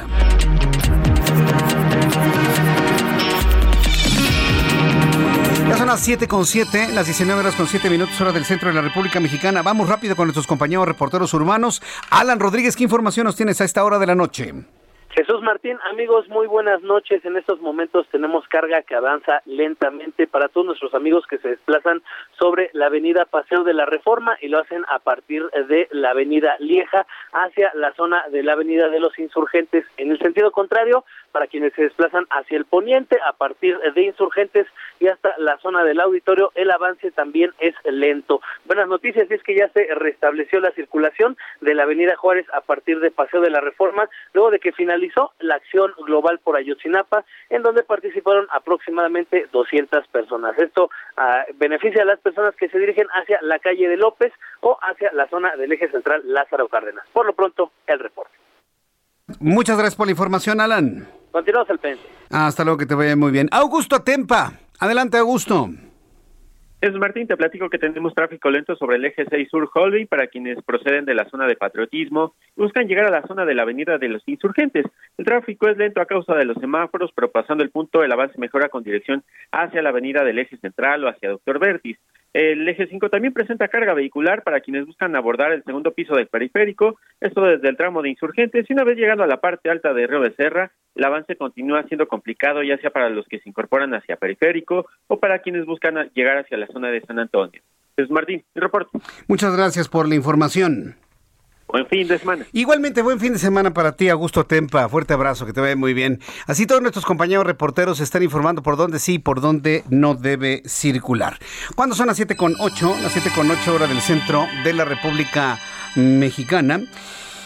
Al menos cuatro pozos o toboganes utilizados por un grupo criminal para desaparecer a sus víctimas han sido ubicados por el colectivo de búsqueda Luz y Justicia. A ver, cuatro pozos o toboganes, así les llaman. Son esos agujeros que los abren y donde avientan ahí a los asesinados, a los desmembrados. Perdón que sea tan crudo en eso, pero pues, tenemos que entender las cosas para luego no andar de ingenuos por la vida. Está terrible lo que está ocurriendo. Y, sabe, todavía luego leo en, en, Twitter, hay una niña por ahí, este, que, luego anda escribiendo que no sé qué, que Felipe Calderón y que su guerra y asesinatos. Si se diera cuenta esa niña, que no voy a decir quién es, pero pues todo el mundo parece que sí lo sabe, quien está en Twitter, se diera cuenta que en la primera mitad de la presente administración hay tres veces más muertos que en toda la administración de Felipe Calderón. Pero como dice el dicho, ya platicábamos precisamente con un buen amigo que nos presentó su libro de dichos, ¿no? No hay peor ciego que el que no quiere ver. Y los morenistas saben que se han roto todos los récords de la historia en cuanto a asesinatos, por la razón que usted quiera. Todos los récords están rotos y no vamos ni a la mitad. Bueno, ponga usted, vamos a la mitad. Entonces, imagínese lo que tiene que hacer la gente. Está, la investigación está rebasada. No hay agentes, no hay policías, no hay investigadores de tal cantidad como para ir abriendo las miles de, ¿cómo les llaman? Toboganes pozos en donde avientan los restos muertos de, sus adversarios y de sus... porque son, son luchas entre grupos criminales que se disputan ahí el, el, territorio, la venta de drogas, matan a los que no les pagan, se las consumen, no les pagan. Y, en esta historia tremenda. Al menos cuatro pozos o toboganos utilizados por un grupo criminal para desaparecer a sus víctimas han sido ubicados por el colectivo de búsqueda Luz y Justicia en el municipio de Juventino Rosas y tienen tres más por inspeccionar. Los llaman toboganes, están a ras de suelo, tienen una profundidad hasta 1.70 metros, casi 2 metros. Los cuerpos son cubiertos eh, por aceite para que resbalen por el conducto de aproximadamente 30 centímetros de diámetro. Imagínese. ¿Alguien, ¿Alguien leyó este eh, La Divina Comedia de Dante? ¿Tú la leíste? Sí. Hay, un lugar precisamente dentro del infierno, ¿sí? Hay, hay un lugar, este, cuando Virgilio va bajando y se, está, no me acuerdo exactamente en qué parte, en qué infierno, ¿no? Pero es precisamente donde están los papas, los antipapas y los papas y demás, abren un hoyo meten a uno y cuando llega el otro lo vuelven a meter ahí, entonces se va comprimiendo el que está hasta el principio. Y los van metiendo y metiendo y metiendo y metiendo en el mismo agujero. O sea, la descripción de esto me, recordó a esta, a, esta visión que tuvo Dante, ¿no? De, una de las etapas del infierno, de uno de los siete infiernos, en donde meten a los papas, fíjese, está muy, si no lo ha leído, échenle una revisada y todos lo recordamos. Por eso le llaman toboganes y les ponen aceite, ¿no? Para meter ahí los cuerpos. Qué cosa tan espantosa. Mire, perdón que sea tan crudo en la descripción, pero es que tenemos que saber lo que se están encontrando, no la policía, no los investigadores, las familias. Imagínense el dolor de encontrar a alguien a quien abrazaron, besaron, le desearon lo mejor en una Navidad y encontrarlo en un agujero ahí, metido. Así lo describe la representante del colectivo quien detalla que el número de víctimas encontradas es indefinido debido a que muchos se rescatan por partes, pero estiman que son alrededor de 13 personas. Eso es lo que ha trascendido en ese municipio de, Juventino, de Juventino Rosas. Imagínense. Eh, eh, ah, me está diciendo, si usted me está escuchando a través de, de YouTube, me dice Ángel que me mandó la fotografía de los agujeros. Ah, me los mandó Giovanna. Ah, mire, aquí están. Aquí están, a ver. O sea, si yo le presento este agujero, usted dirá, pues es un pozo, ¿no? Para sacar agua, ¿no? No, no, son pozos para meter muertos. Ahí está. Para las personas que me están viendo a través de YouTube, eh, arroba Jesús Martín MX, bueno, quítenle la arroba, sí, Jesús Martín MX. En el canal Jesús Martín MX, ahí les estoy presentando de lo que le estoy hablando. De estos agujeros donde están metiendo a los, a donde están metiendo a los, a los muertos. Al, este, este es un acercamiento. ¿Qué descubrimiento? Esto, esto es completamente espantoso, propio del infierno. Literal, como lo vio Dante en su novela, ¿no? En su comedia. Propio del infierno. Bien, pues cuando son las 7.13, las 7.13 horas del centro de la República Mexicana, Luis Federico Bertrand, director general de Interjet, reveló que dentro del plan de reestructura de la compañía se buscará retomar actividades en el Aeropuerto Internacional de la Ciudad de México en los próximos cinco o seis meses e iniciar actividades en el aeropuerto que se encuentra ahí en la base militar de Santa Lucía. Eso fue lo que dijo Luis Federico Bertrand, director general de Interjet que en ese plan de reestructura de la compañía buscan retomar actividades en el aeropuerto de la Ciudad de México y van, pues ahí le van a mandar ahí un uno que otro avioncito, ¿no? Al, a la base militar de Santa Lucía. Sí, dije base militar de Santa Lucía. Interjet planea su reapertura con una plantilla de 600 a 700 trabajadores de los 5.600 empleados con los que contaba anteriormente. Gonzalo Alarcón, abogado de la aerolínea, informó que los empleados que no estén en, las, en los planes de este reinicio serán liquidados conforme a la ley. Y bueno, pues Luego pasa de todo, ¿no? Cuando luego los quieren liquidar, no aceptan las liquidaciones. Te, liquido al doble, ¿no? No, pues tampoco. A ver qué es lo que sucede finalmente con todo este proceso de liquidación. Pero estamos hablando de Interjet como empresa chiquitita, ¿no? Va a reiniciar, y eso es noticia en sí mismo, con 600 o 700 trabajadores con vuelos desde el aeropuerto de la Ciudad de México y uno que otro desde la base militar de Santa Lucía. Pero recuerde, ¿eh? O funciona la base militar o funciona el aeropuerto internacional de la Ciudad de México. Así que cuando tengan que aterrizar o despegar aviones de la base militar de Santa Lucía, tendrá que cerrar el aeropuerto de la Ciudad de México. ¿Y eso qué significa? Pues que si usted tenía un vuelo a las 9 de la mañana, pues se va a tener que esperar. Entonces sí, hasta que terminen sus operaciones Santa Lucía. Ah, ya, ya, despegaron todos los aviones. Ahora sí ya empieza la Ciudad de México. Así va a ser, señores. Así va a ser. Y cuando suceda, usted se va a acordar de mí. que de las 7 de la mañana a las 11 de la mañana opera la base militar de Santa Lucía. Y no hay vuelos en la Ciudad de México. ¿eh? Y si tiene que llegar uno, pues se va a tener que ir a Acapulco o a Guadalajara porque está operando Santa Lucía. Y ya cuando termine Santa Lucía, entonces ya opera la Ciudad de México. Así va a tener que ser, porque si lo hacen de la otra forma como quiere el presidente, mire, Dios no quiera, y hasta un accidente, un choque de aviones vamos a tener. ¿eh? Yo, mire, ¿dónde hay madera? Ya toqué madera. Ya toqué. Sí sabe por qué se dice que se, se, toca madera, ¿no? Se creía antiguamente que Dios vivía en un roble, entonces se iba a tocar a las puertas de Dios tocando un roble. Es una tradición muy, muy, muy, muy antigua. Por eso dice, toco madera, porque toco las puertas de Dios, de la casa de Dios, para que no pase nada malo. De ahí viene la tradición de tocar madera. Vamos con más información. Luis Miguel Martínez Ansúrez es presidente del Instituto Nacional de Administración Pública. Usted lo conoce, platicamos con él en el Heraldo Televisión. Estimado Luis Miguel, hoy en el Heraldo Radio, bienvenido. Muy buenas noches. Buenas noches, Jesús Martín. A ver, ¿qué, es esto del libro Moralidad, eh, Moralidad Pública? Un acercamiento a la ética y al Estado. A ver, platíquenos, Luis Miguel, por favor. Mira, esto surge como una inquietud de mantener vigente el valor ético en el quehacer del Estado. Mucho nos refirió el presidente con la moral de Alfonso Reyes, que está escrita en un contexto de 1960. Esto no quiere decir que los pensadores que hayan escrito sobre moralidad, como desde Aristóteles, antes Platón y Immanuel Kant, sean perecederos porque fijan conceptos y, Alfonso Reyes eh, fija más que todo procesos, ¿no?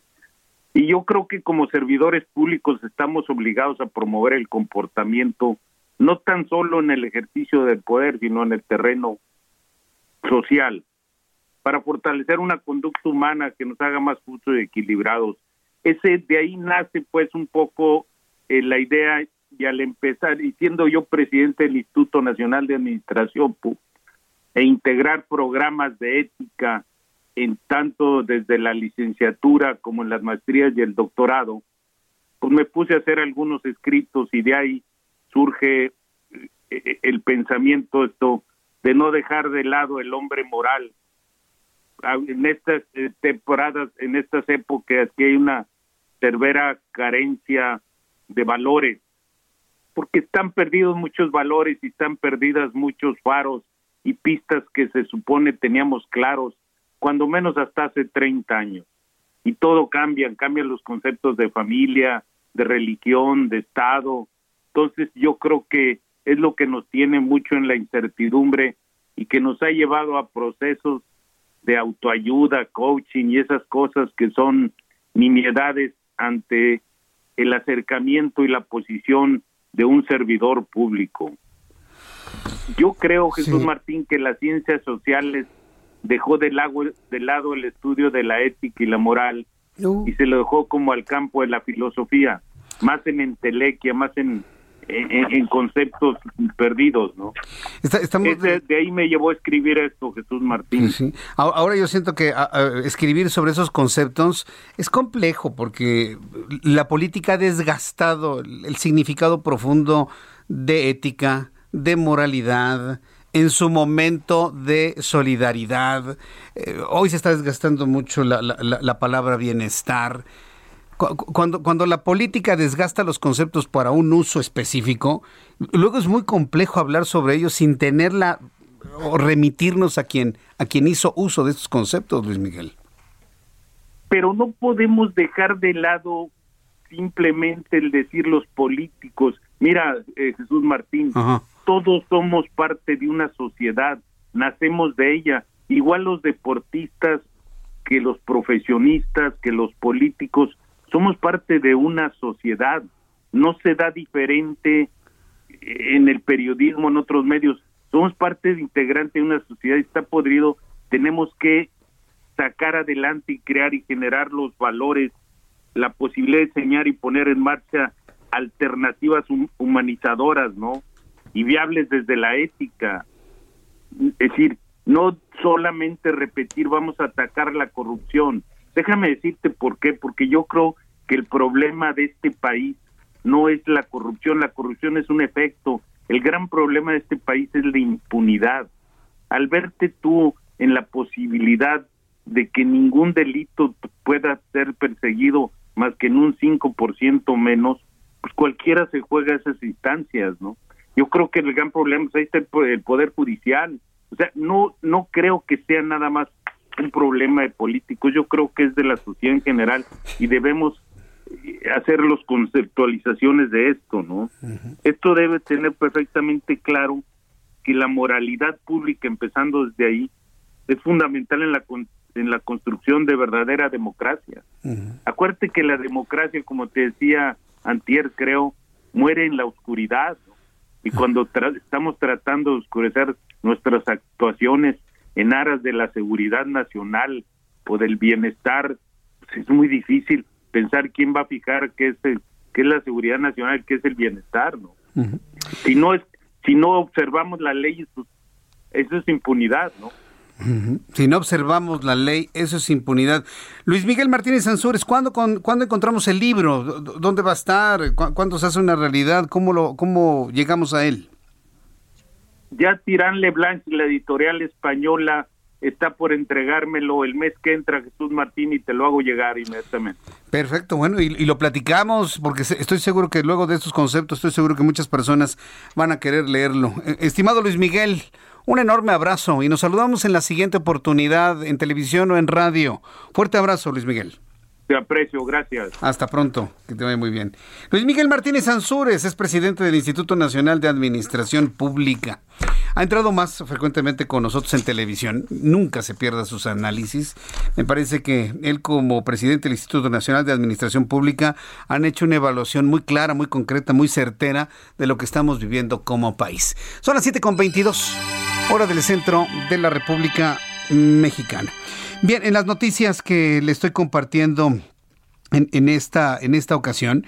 Y bueno, pues eh, insistir en el maratón de la Ciudad de México. Eh, en un ratito más le voy a tener toda la información sobre todos aquellos lugares, zonas, líneas de metro, de Metrobús que estarán cerradas para el maratón. Alguien me preguntó que si iba a correr en el maratón. No, pues con trabajos. No, no con trabajos. Dice buen papel con cinco kilómetros. Pero bueno, si me aplico a lo mejor un medio maratón el año que entra, digo, tampoco hay que forzarse, ¿no? Todo hay que disfrutarlo en la vida, hasta el solaz. Entonces, poco a poquito, poco a poquito lo hacemos y con gusto, pues participamos el año que entra en un, en un medio maratón, por supuesto. Eh, ya le informé sobre estos comentarios que hizo el presidente de la República en torno a Guanajuato, también los problemas de inseguridad y todo lo que han descubierto allá en eh, Michoacán. Ya le platiqué de los toboganes. Muchas personas están verdaderamente sorprendidas con lo que le he estado informando sobre esta forma ahora de desaparecer a algunas personas. Eh, quiero también informarle, antes de ir a los anuncios, eh, quiero agradecerle a usted que me está escuchando en el Heraldo Radio en toda la República Mexicana por el ayudo, la ayuda a Isaac Rangel Pino. No he soltado el tema, ¿eh? no crea que ya se me olvidó y demás. Los recursos que todas las personas que nos han enviado o le han enviado a la familia están debidamente ya siendo utilizados para la cirugía de, eh, de Israel, de Israel Rangel. Eh, lo que estamos ahorita en este momento, le voy a platicar, es en la espera del tejido, ¿sí? porque es una carrera de precisión. Se tienen que encontrar los recursos que prácticamente ya se llegó a un 60%. Se tiene que llegar con en el mismo momento en el que llegue el tejido, es decir, las córneas tienen que ser de niño, ¿sí? de un menor de edad compréndame que es algo complicado en ese sentido. Pero quiero agradecer, bueno, mencionar el nombre de Víctor Manuel García Barceló, hay cinco personas sin nombre que apoyan a Isaac. Eh, eh, Guillermina, Mónica Araceli, Tarde, Guillermina, Mónica Araceli Rubio Aguilar, Teresa de Jesús Alvarado Pérez, un apoyo sin nombre, eh, Gloria Avendaño Martínez, hay otros dos depósitos sin nombre eh, uno en efectivo sin nombre y otro también anónimo. Yo les quiero agradecer muchísimo todo ese apoyo y los mantendré informados sobre este caso. Voy a los anuncios y regreso con la actualización de números de COVID-19. Escuchas a Jesús Martín Mendoza con las noticias de la tarde por Heraldo Radio, una estación de Heraldo Media Group. Heraldo Radio, la HCL se comparte, se ve y ahora también se escucha.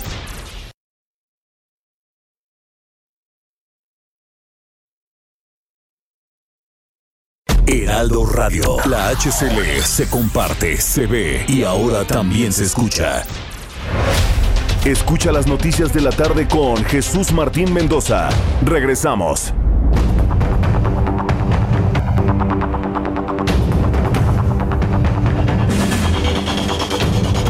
Son las siete y media, las 19 horas con con 30 minutos, las 7 y media de la noche, tiempo del centro de México, me escribe Francisco Valtierre y me dice, Jesús Martín, mi novia Wendy, también te escucha, dice que si le puedes mandar un saludo, por favor. Saludos, Wendy.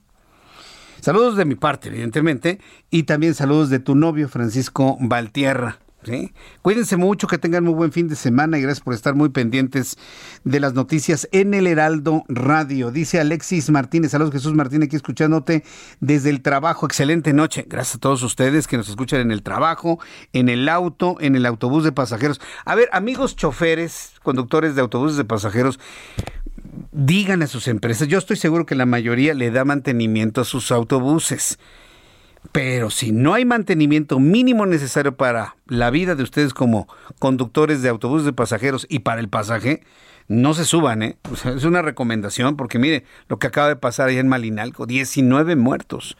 Y ¿sabe qué? Lo, lo peor de todo, que la cifra se va a incrementar, lamentablemente, en los próximos días. Bueno, son las 7.31, las 7.31, hora del centro de la República Mexicana. Vamos con los números de COVID-19. Vamos con los números de COVID-19.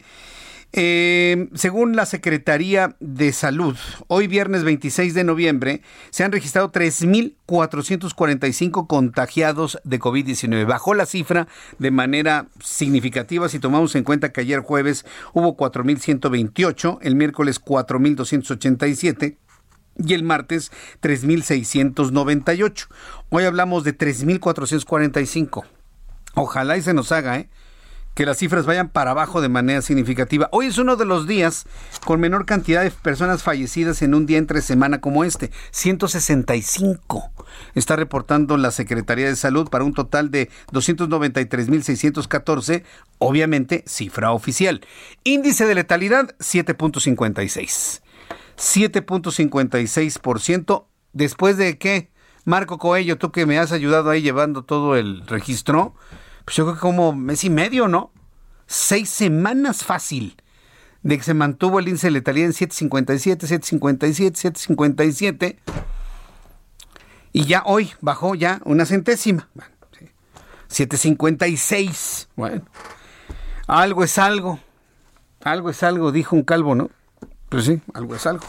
Bien. Eh, continuando con la información, en unos instantes voy a platicar. Voy a, eh, voy a platicar con Jessica Paredes, que es directora de la Fundación de Investigaciones Sociales, a propósito de la campaña Shots de Verdad que busca desmitificar falsas creencias que tienen los jóvenes y adultos y combatir la desinformación. Bueno, mire, ahora que estoy hablando de, de información, eh, con la llegada de la variante Omicron de coronavirus, hay un comentario por parte de Carlos Joaquín, quien es el gobernador, Carlos Joaquín González, es el gobernador constitucional de Quintana Roo. Es el primer gobernador en México, la primera autoridad gubernamental que está reaccionando al tema de la nueva cepa de coronavirus. Hace unos instantes, a las 7 de la noche con 12 minutos, Carlos Joaquín, gobernador de Quintana Roo, escribió en su cuenta de Twitter, estamos ante un panorama mundial complejo por la noticia de Omicron. ¿Qué debemos hacer? Uno, estar vacunados en esquema completo. Si conoces a alguien que aún no se ha vacunado, la próxima semana tendremos vacunación para rezagados en cuatro municipios, está anunciando el gobernador de Quintana Roo, Carlos Joaquín González. Me parece muy interesante que lo haga el gobernador de Quintana Roo, ¿sabe por qué? Porque la mayoría de los turistas europeos, cuando ponen el pie en México, lo ponen en pie en Cancún, o en Cozumel, o en Isla Mujeres, o en Holbox, o en la Riviera Maya, o en Tulum, o donde usted me diga.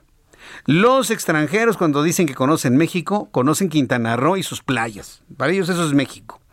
Entonces, la llegada de turistas europeos posiblemente contagiados de Omicron proveniente de Sudáfrica, el primer punto que va a tocar México va a ser Quintana Roo. No, no me cabe la menor duda. Y por eso se vuelve noticia esta primera reacción por parte del gobernador de Quintana Roo. Alfredo del Mazo, gobernador del Estado de México, informa que mañana 27 de noviembre iniciará la aplicación de la primera dosis a menores de 15 a 17 años de la vacuna anticovid. El gobernador mexiquense informa que la aplicación de la dosis para menores de 15 a 17 años se realizará en Amanalco, en Donato Guerra, en Ixtapan del Oro, en Otzoloapan y em, en estos cuatro municipios, Amanalco, Donato Guerra, Ixtapan del Oro y Otzoloapan, en lo que él ha denominado su estrategia de vacunación. Hay varias personas que le están preguntando que Catepec, ¿para cuándo? En Veracruz, pobladores del municipio de Huatusco iniciaron una campaña en redes sociales para la localización del exdiputado Antonio García Reyes, señalado de atropellar y matar a una niña de siete años. Juan David Castilla, nuestro corresponsal en Veracruz, y nos informa. Adelante, Juan David, gusto en saludarte. Muy buenas noches. Muy buenas noches, Jesús Martín. Te saludo con gusto también a todo el auditorio. Así es, se trata de este ex legislador del PRI que conducía en estado de ebriedad y lamentablemente pues acabó con la vida de una niña, Jesús Martín. Eh, decirte que la gente compartió una imagen de esta persona con la leyenda asesino se busca, quien presuntamente ha huido del municipio de Huatusco para evadir la justicia. Este municipio ubicado en la zona centro del estado, Jesús Martín. Decirte también que el pasado miércoles 24 de noviembre, el juez Luis Alberto Cobos Hernández del distrito de Huatusco fue cesado por el Consejo de la Judicatura de Veracruz luego de liberar a este exdiputado. El también exalcalde de Tenampa obtuvo su libertad debido a que sus actos no fueron considerados un delito grave por parte de la autoridad judicial. También el gobernador del estado, Cuitlavo García Jiménez, se pronunció sobre este caso, Jesús Martín, señalando y pidiendo al Consejo de la Judicatura que fuera revisado este caso y es por eso que se dio la determinación del cese de este juez. Y decirte que también eh, los familiares de la víctima cuentan con videos después del percance donde se observa al político huatusqueño en estado de ebriedad sentado en el asiento trasero de su camioneta. Cabe recordar que esta persona fue vinculada a proceso por el delito de homicidio culposo, sin embargo, le impusieron como medida cautelar ir a firmar al juzgado de manera periódica. Es por ello que está en este momento en libertad y la gente está eh, fuertemente en redes sociales solicitando la ayuda de, de los usuarios de Facebook principalmente para dar con este exdiputado local, Jesús Martín. Bien, pues eh, gracias por esta información y bueno, pues desde Veracruz estaremos al pendiente de alguna, de cualquier actualización. Muchas gracias por, por esta información. Excelente noche, Jesús Martín. Hasta luego. Hasta luego, que te vaya muy bien. Son las 7.37, las 7.37 hora del centro de la República Mexicana. Ay, mire, una de las cosas más eh, que, a mí más me preocupa es cuando en la, política tenemos que hablar de nota roja dentro de la política. Fíjese que hay, eh, hay denuncias o están ligando a políticos morenistas con el rey del Huachicol. Esto allá en el norte del país, de manera concreta en Nuevo León. La tarde de lunes habría sido ejecutado Sergio Carmona en San Pedro Garza García, Nuevo León. Nos escuchan allá a través del 99.7 de FM.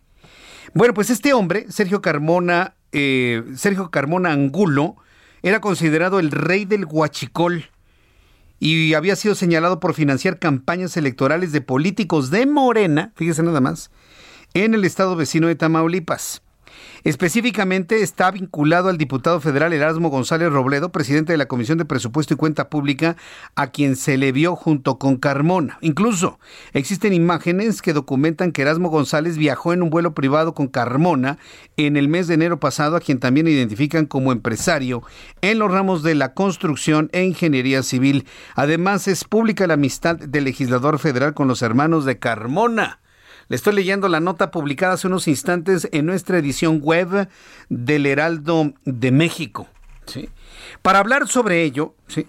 para hablar sobre ello, me da mucho gusto saludar a Nancy Ruiz. Todavía no la tenemos. Bueno, en unos instantes voy a, voy a platicar con Nancy Ruiz, que es diputada local y secretaria general del partido en Tamaulipas, porque los señalamientos, créanme, son gravísimos. Gravísimos. Evidentemente, mire, vamos a aplicar lo que siempre hemos dicho aquí, la presunción de inocencia. Se tiene que garantizar la presunción de inocencia y quien acusa tiene que comprobar, evidentemente, ¿no? Entonces, quien está haciendo esta liga, pues tiene que comprobar, como sea, como finalmente sea satisfactorio para la autoridad, el que efectivamente hay esta liga entre los guachicoleros o los ladrones de combustible ¿sí? y las autoridades en el estado de Tamaulipas. En unos instantes le voy a tener esta información aquí en el Heraldo Radio. Ya son las 7.39, con 40 ya en este momento, 20 minutos para que sean las 8 horas del centro de la República Mexicana. Quiero agradecer sus comentarios, gracias por escribirme. Quiero que me siga y quiero invitarlo a que me siga a través de YouTube en el canal Jesús Martín MX.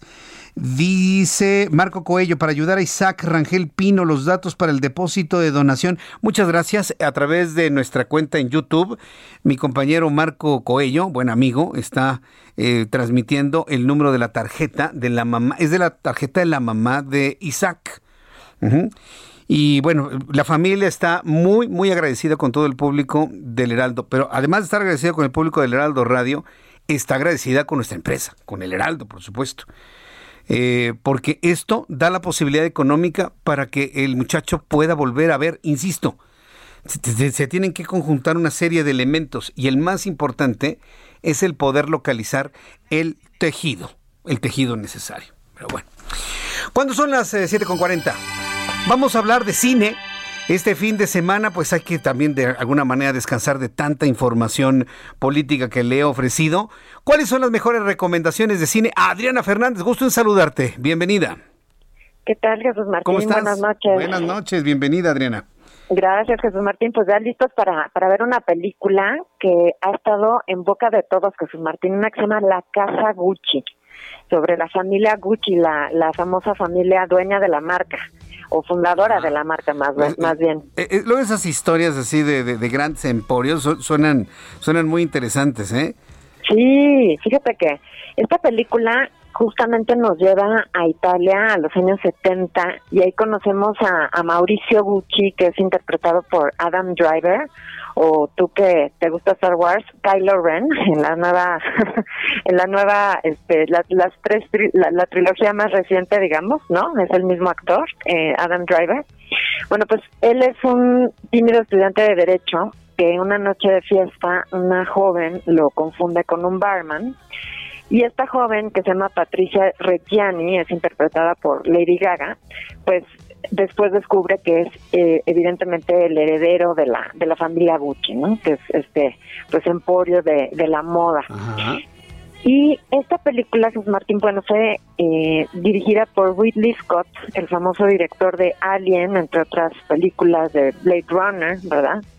Eh, hace poquito hizo la película de El último duelo. Y pues la verdad es que tiene un elenco impresionante, porque además de estar Adam Driver, de estar Lady Gaga, está Al Pacino, por ejemplo, está Jeremy Irons, está Jared Leto, es decir, tiene un elenco así como de súper eh, buen nivel y la película pues tiene un, un glamour impresionante porque pues no solamente es la ropa, ¿verdad? De obviamente todo de la marca Gucci, sino que además pues hay villas italianas, hay estaciones de esquí en Suiza, Ferraris, pieles, joyas, martinis, es, como todo el glamour. Pero lo que es interesante de la película, Jesús Martín, es los diálogos. Fíjate que la verdad es que Ridley Scott nos brinda, pues es como una sátira en realidad. O sea, como que uno dice, bueno, estos actores están súper sobreactuados, ¿no? Por ejemplo, el papel que hace Jared Leto, que es Paolo Gucci, que es hijo uno de los dos hermanos Gucci, porque eran dos hermanos Gucci, uno es precisamente Jeremy Irons y el otro es Al Pacino. Pues todo exagerado, todo italiano, hablando con las manos, gritando, ya sabes, como muy estereotipado. Pero yo creo que justamente lo que logra hacer Ridley Scott, pues es hacer como una especie de sátira o una tragicomedia de esta familia millonaria y pues está basado todo en hechos reales, ¿verdad? O sea, todo lo que nos cuenta en esta película que termina siendo una tragedia. Este, incluso sale Salma Hayek también por ahí como una vidente, ¿verdad? Una, una vidente que aconseja a Patricia Reggiani.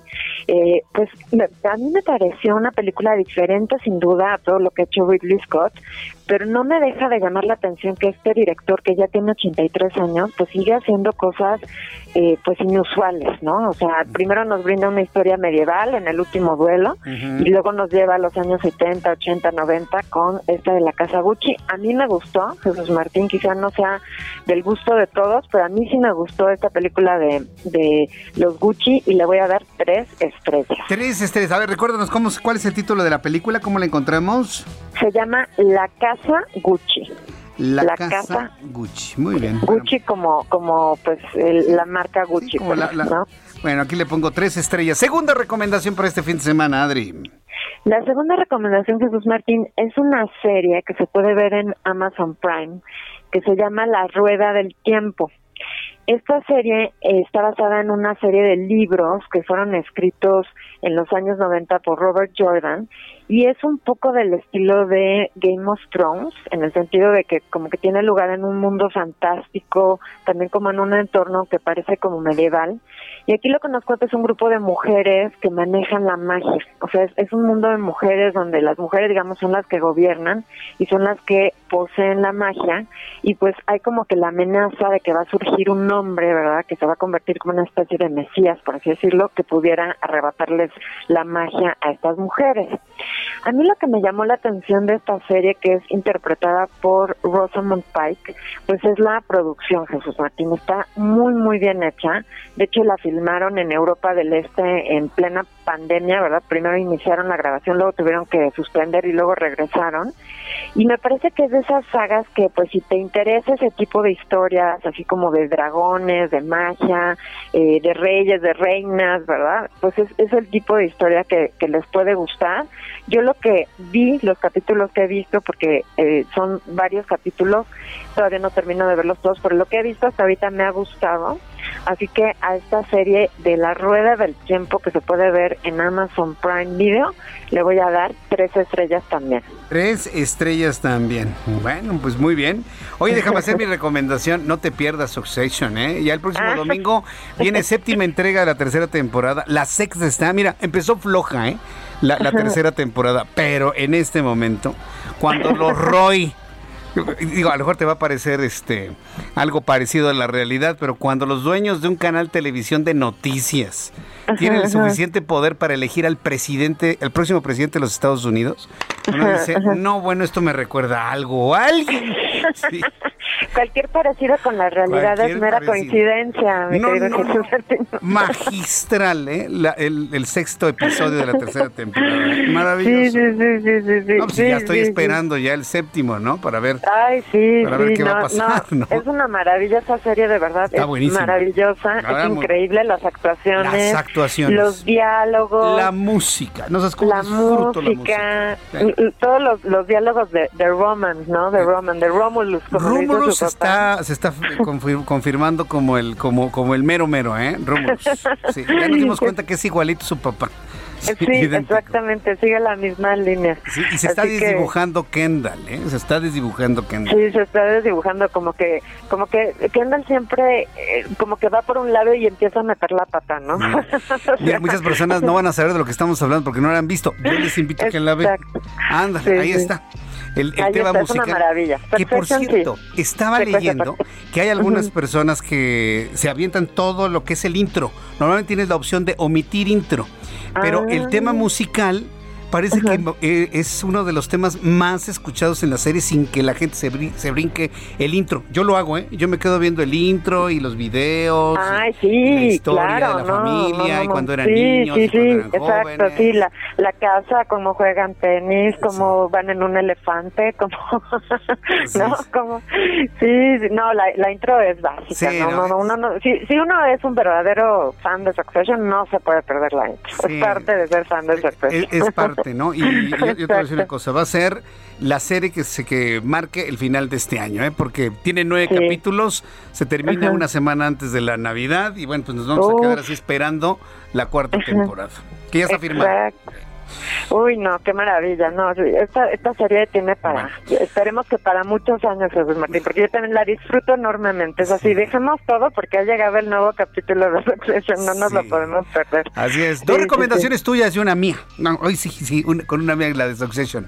Así Exacto, excelente, excelente, mi querido Jesús Martín. Una maravilla Succession y la seguiremos comentando conforme la seguiremos comentando. A ver qué novedades nos trae el capítulo número 7. Adri, que tengas un gran fin de semana Compártenos tu cuenta de Twitter, por favor. Claro que sí, Jesús Martínez, arroba Adriana99, arroba Adriana99, aquí me pueden escribir para hacerme preguntas, comentarios con muchísimo gusto. Muchas gracias, Adri. Que tengas buen fin de semana. Igualmente, Jesús Martín, un cinematográfico fin de semana. Igualmente para ti. Abrazote, que te vaya muy bien. Gracias. Adriana Fernández, nuestra especialista en cine. La Casa Gucci y La Rueda del Tiempo como serie en Amazon Prime. Y ya cuando tenga usted tiempecito se avienta los 26 capítulos que van de, Succession y ya con eso, ¿no? Y tiene, tiene para dar y repartir durante el fin de semana. Faltan 10 minutos para que sean las 8. Faltan 10 minutos para que sean las 8 horas del centro de la República Mexicana. En unos instantes voy a platicar con Roberto San Germán eh, fíjese que estaba yo buscando a la diputada que está haciendo estos, eh, estas denuncias sobre el huachicol, pero mire, se lo, se lo prometo para el lunes porque seguramente debe andar en una junta o en algo así en viernes, ¿no? Algo complejo. Pero bueno, le prometo el lunes tenerle esta información que le prometí, ¿sí? Para que tengamos toda esta historia redonda, porque imagínense nada más que ahora existen acusaciones que el que acusa tiene que comprobar que efectivamente hay ligas con guachicoleros y algunos algunos políticos algunos funcionarios del Movimiento de Regeneración Nacional y estaré también al pendiente de todas las reacciones en torno a ello.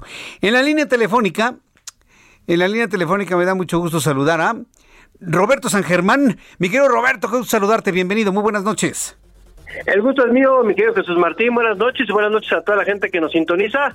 Pues ya estamos aquí con lo de el fútbol, el fútbol nacional. Como tú sabes, ya está la liguilla, ya están los equipos. Mucha gente se queja de América, de Atlas, de que salieron a especular. Como tú sabes, se quitó el gol de visitante. Ah, ya no hay ese criterio, no. Ahora pasa el que haga más goles. Así de simple es lo que hicieron después de la liguilla anterior. Todo el mundo dice que fue por parte del América. Hay que recordar que América, pues, empató a cero con Pumas, igual que Atlas con el Monterrey 0 a 0. Y América y Atlas, si empatan otra vez 0 a 0 con sus eh, respectivos rivales, pasarían a las semifinales y todo el mundo dice que andan de timoratos, de que se están cuidando. Pues sí, pero pues es el formato. Desgraciadamente nuestro formato da para este tipo de especulaciones y para este tipo de mediocridad, porque también hay que recordar que varios de los equipos que no están y muchos de los que se quejan de este formato le iban a las Chivas, pues las Chivas llegaron por repechaje, amigo. Y los echó el Puebla, ¿no? Entonces, pues como que el chiste se cuenta solo, ¿no, mi querido Jesús Martín? Con estas situaciones en donde de repente uno pues se da cuenta de lo que está pasando, ¿no? En, este, ¿cómo se llama? En el, en, el fútbol mexicano. Los partidos son mañana, el de América y el de Atlas. América a las 7 de la noche se enfrenta al equipo de los Pumas y luego a las 9 se enfrenta el equipo de Atlas al Monterrey y ya sabremos los dos primeros semifinalistas. El domingo Curiosamente, los partidos de ayer terminaron 2 a 1 en favor de los locales. Sí, Puebla le ganó a León 2 a 1 y el equipo de Santos le ganó 2 a 1 a Tigres. Y con esto, pues también estamos esperando a ver qué sucede. Hay que recordar que tanto León como Tigres cierran en casa con una victoria de 1 a 0 y un empate en el global en el marcador Sí, pasaría el equipo de Tigres y pasaría el equipo de León, dejando fuera a Puebla y al equipo de Santos. Buenos partidos y sobre todo hay que hablar de un equipo que ha hecho bien las cosas y es el equipo de Puebla con el señor Larcamón, este director técnico que le pues ahora sí que te puedo decir, le desvalijaron el, coche del Puebla, así textualmente, le vendieron a todos y hizo maravillas, ¿eh? Metió al Puebla en cuestión de repechaje, y fue el equipo que echó a las Chivas, un, un equipo que juega bien, un equipo que, entendió que no tiene nada que perder y sí mucho que ganar, ¿no? La verdad es que lo hemos visto, Puebla juega bien, juega práctico, en los momentos difíciles saca la casta y con eso es más que suficiente. Y el otro lado, pues vemos un equipo de León también con un nuevo entrenador, ¿no? Ariel Holland que viene del fútbol argentino, que hizo buenas cosas con Independiente, y bueno, en el fútbol también lo que veíamos, el Piojo Herrera ahora con el equipo de Tigres contra el equipo de Santos, ¿no? Estos Tigres que empezaron perdiendo en el minuto 30 y iban 2 a 0 a favor de Santos, regresaron, ya sabes, de mano de quién, de Guiñac, ¿no? Este francés, este maravillas con Tigres, puso el 2 a 1. Ahora esperar a ver qué sucede con esta situación, amigo. Mi querido Roberto San Germán, muchísimas gracias por la información deportiva. Nos saludamos la próxima semana, el próximo lunes, por favor. Mi querido Roberto, te envío un fuerte abrazo, buen fin de semana y gusto en saludarte como siempre, Roberto. El gusto es mío, mi querido Jesús Martín, y claro que sí, nos escuchamos el día lunes para ver quiénes están en la semifinal. Eso será muy importante saberlo. Gracias, abrazo. Roberto San Germán con toda la información deportiva. Ya nos vamos. Faltan unos segundos para despedirnos. Mañana a las 9 de la mañana por digitales. Próximo lunes a las 2 por el 10 con toda la información en el Heraldo Televisión.